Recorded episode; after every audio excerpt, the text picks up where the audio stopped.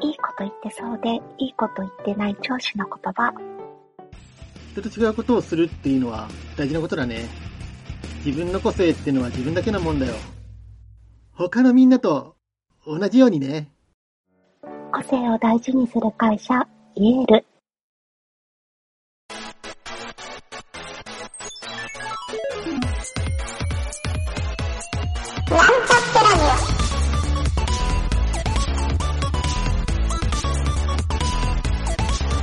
この番組は、プログラミング初心者の勉強に役立つ情報をお伝えする放送局です。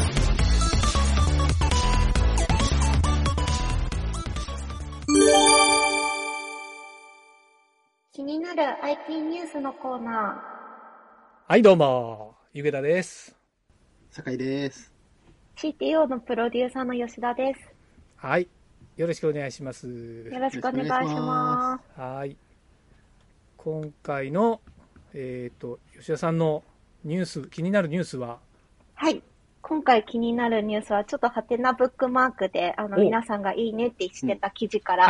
あの、取ってきましたが、えっ、はいと、タイトルが。大企業でプロダクトエンジニアを働いていたら、コーディングのスキルが下がっていた件っていう記事が ちょっと気になったこれなかなか、なかなかの記事ですね、これ。あーって。すげえ気になるんだけど、そ そんなことあるんだっていう。ああ想像すらしてなかった記事ですね。面白いですね。ああ、なるほど。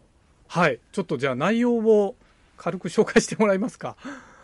そうですね。あの、はいこの人は、あの、中小企業なのかな？っていうところと、大企業でどちらでも働いてたんですけど、まあ大企業で働いた結果、まあ、あの、総合的には大企業は素晴らしいっていうところなんですけど、でもはい大企業はパターンがいろいろ決まっていて、うん。一部の能力しか育たなかったけど、あの、う。前職の中小企業ですかね、だと何も決まっていたので、自分たちでいろいろ考えるので、まあ、総合的にいろんな能力が、あの、育まれたよね、みたいな、あの、内容でした。なるほど。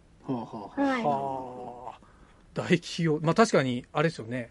あの、歯車のように働くからってことなんですかね。うん。ルールに従って、こう、この部分をやってくださいみたいなことが、はいはい、はいやっぱ。多いってことですかね。ああ。なんかあの、パッと聞いたときに、設計をするかどうかみたいなポイントうがん。あるかなと思ったんですけどね。確かに確かに。もう設計されたものを作ってくださいと、大きく違うポイントじゃないですか。そこは大きく関わってきそうですね。僕ね、ちょっとあんまりやったことないんですけど、設計書これです。この通りコーディングしてくださいっていう仕事、僕、やったことないんですよ。ああ、はいはい。まあまあ、いわゆるあんまりそういう仕事は受けないっていうのもあるんですけど、うんうんうん。酒井さんとかどうですか？そういうのって。僕はまあ大企業にいた時はあなるほどまあしっかり設計をしてそはいはいはいの先に進むっていう形は取っていたんですよ、はいはいはい。なので設計書をして設計書レビューして印鑑もらって、はいはい。印鑑もらってようやく次コーディングに入っていくっていう流れはやったんですけど、はいはい、ただまああの一連の流れでやらせてもらえてたのでああ、なるほそどの。設計だけ終わったものが来るってことはまあなかったんですけど、なるほど。はあ、そうただまあそういうやり方をやってるケースだとやっぱり設計だけ終わったら別の人みたいなのは全然そうですある環ね。境ではありましたね。はい。いや、なんか他の人が設計を仮にしたときに、それがうん設計が自分に回ってきて、まあ自分がコーディングしますっていう立場だとするじゃないですか。でその時に、はいえ、もっとこう設計した方がいいのになっていうのって、はいはいはい。戻戻したりするのかなってちょっと思ったんですよ。ああ、なるほど。そうなんですよ。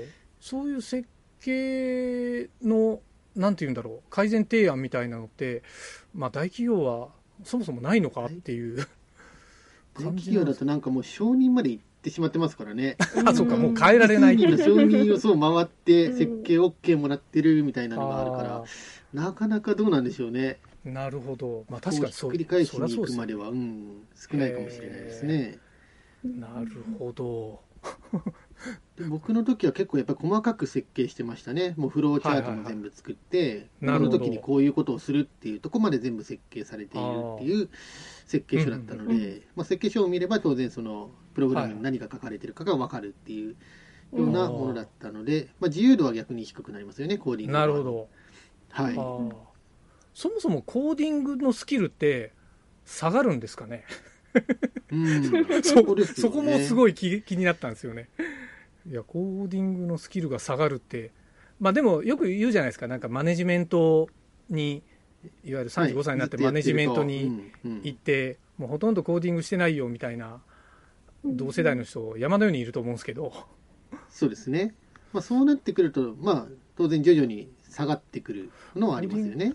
じゃあ、コーディングって、あれですね、頭の中の筋肉みたいな感じなんですね。うん。使わないと劣化する。使わないと劣化してしまうっていう。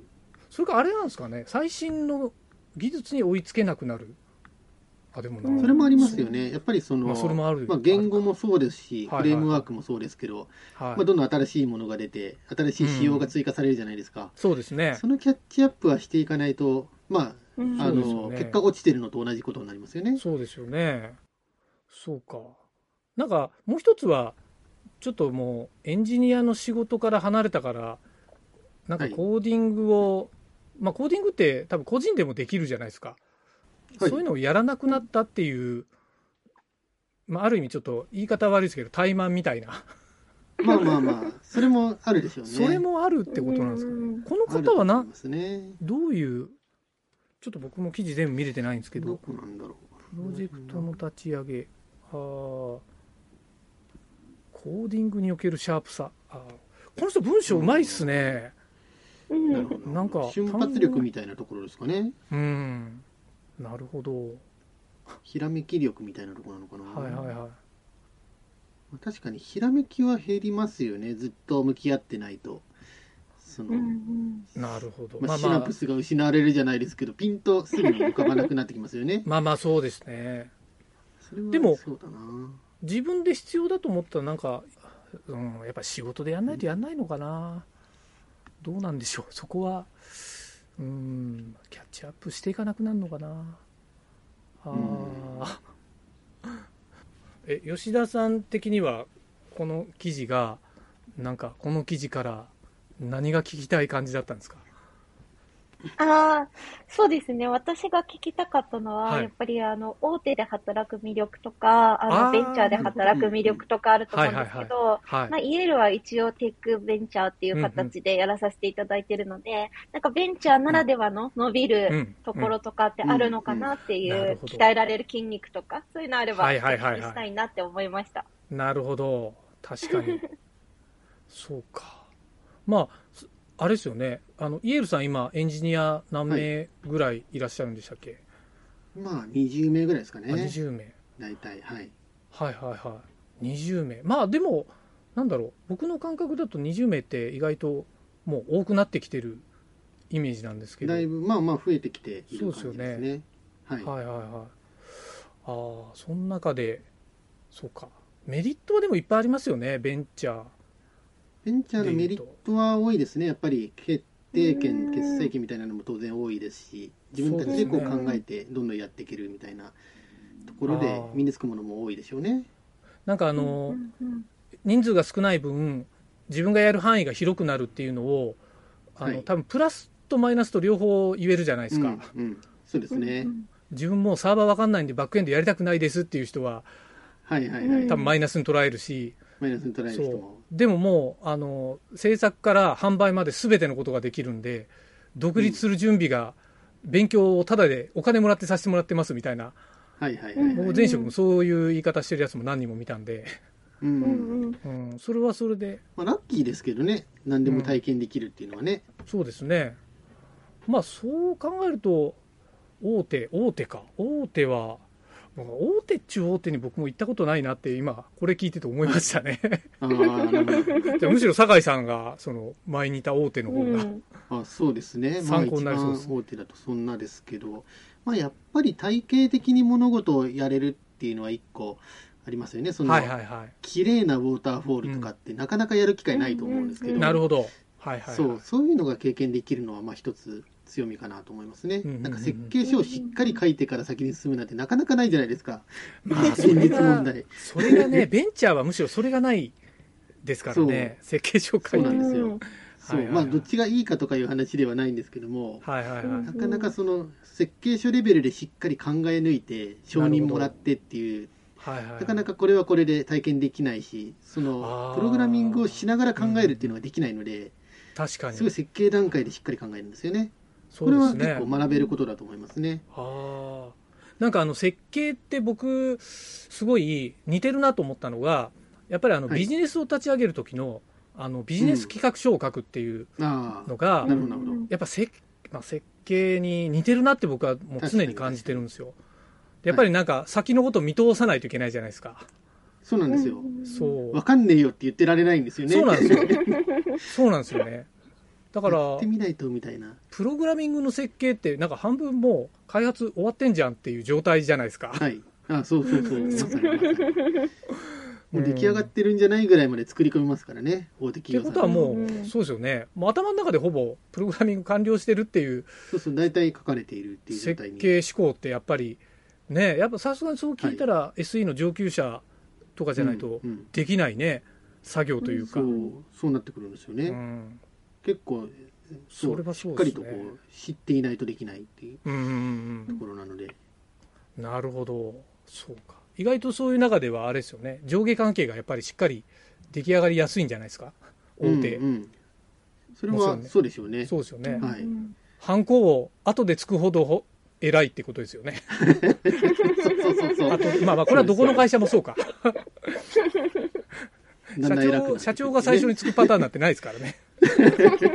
他の印鑑もいらないじゃんってなって。ねまあね、イエルさんだったらね、あの社長の久保田さんの一発ハンコもらえば終わりぐらいになるかもしれないですけど。いやー、そうですか。まあなんかね。これはなんか、コーディングのスキルが下がったっていうところで、なんだろう、この人、人笑い欲しかったのかなと思っただけなんですけど。うんでも結構、あれですよね、すごいポジティブな記事ですよね、この、うん。うん、この、まあ、ブ。ログなのか。なんか別に、それが悪いというあれではなくそうそうそうそうて、なんか一部を切り取ってそこは下がったけども、みたいな。そうですね。そんな感じではありますよね。はいはいはい。なるほど。ここの人の僕、挿絵がすごい気になるんですけど、自分で、多分 iPad で手書きしたんじゃないかなぐらいの、あのピラミッドも、なんかこう布が揺れてるようなピラミッド書いてるじゃないですか。いや、もうちょっとか書いてもよかったんじゃないかみたいな。そうそうそう。いやーこの人の性格なのかなってちょっと思っちゃって。いいですね味がありますね。そう、違うところにはまっちゃったっていう。いやーなるほど。なんかまとめはどう書いてるんですか、この人。まとめが。うーん、うん、うん、うん。うんあーお互いの気持ちが分かるディベロッパーになる。うんあーなるほど、なるほどなるほど。あー機能開発をガシガシ。ああ、だからやっぱり大きいとこ行って、そういう設計とかを非常に勉強になったっていう。うん。それはやっぱりその通りなんですねうんそん。な感じですよね。うん。なるほど。まあう、ん業にいれば業に従い、従うということわざ通りの。なそうですね。るほど。逆に言ったらあれじゃないですか、本当に、ベンチャーだけとか大手だけっていうところよりもいろんな経験した方がいいみたいな。うん。それはやっぱりそうだと思いますね。特化型よりもやっぱりある程度いろいろ学んでからうん、最適解をどんどん見つけていくっていう方そうながんですね。うん。後々は生きるでしょうね。僕なんかこう、友達から例えばこれを仮に相談されたとしたら、例えばはい大手に行ってる友達が、い、や、大手ってもうこう、設計しかやらせてもらえないからコーディングスキル上がんないんだよね、みたいな相談を仮に受けたとしたら、はい。まあ、そんな会社辞めちゃいなよって言うと思うんですよ。でも、多分まあ辞めて、そういうちっちゃい会社入って、多分その人はちっちゃい会社入ったら、いや、もう全部やんなきゃいけないんだよって、ネガティブなこと言うかもしれないし、はい、でその時初めて多分。いろいろ起こるんだろうなと。お前どこ行ってもダメだよみたいに言うんだろうなっていう。結局ね、環境は自分でね、どうとでもできるんで。そうですね。そうん。まあ、大手でもね、コーディングスキル上がる人もいると思いますけどね。そういう意う。そう味では。ですね。うん。いやいいくらや、でもやる方法はあると思うので。本当ですね。いや、はいそれにしても、Spotify が1万人も会社員がいるっていうのを知っただけでもびっくりでしたね、この記事が。あれですね Shopify ねあ、 Shopify か。Spotify じゃないわ。はい Shopify だ。 Shopify ですね。なるほど。 Shopify って、あれか。はいはい。よく聞きますね。そう、それでした。ああ、なるほど。いや、でも、そうか、それでも1万。うん、でもすごいですね。あ、ショピファイって、カナダ、トロントが本社なんだ。あーあ、本社何？海外勤務ってこと？これ。うん。ああ。そうですえ、ね。なんか、ちょっと、さっきまで笑ってたけど、羨ましくなってきたんだけど。すげえ。ああ、なるほど。だから日本的なあれとはまた違うのかもしれないですね、そういう意味では。課題感が。ーだから前向きなんだ。いや、なんか、うん、そうか、日本企業って結構ネガティブな感じ多いですからね。そうそう。その辺が若干違うのかもしれないですねそういうこ。とか。なるほど。いやいやいや、確かにな確かに。かなか、なかなか笑かしてくれる記事でしたね。うん。いや、面白いですね。ねね。へえ。すいません、吉田さん。なんか、回答になってなかったら申し訳ないんですが、こんな感じでいかがでしょう。あありがとうございます。大手もベンチャーもそれぞれメリットがあって、いろんなところを見たらいいんだなって思いました。ねありがとうございます。はい。では、終わりにしましょうか。お疲れ様でした。はい。お疲れ様でしあーありがとうた。ございました。は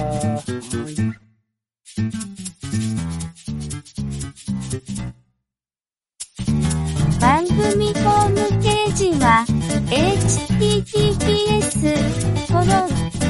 スラッシュミートドットマークスラッシュラジオです。次回もまた聞いてくださいね。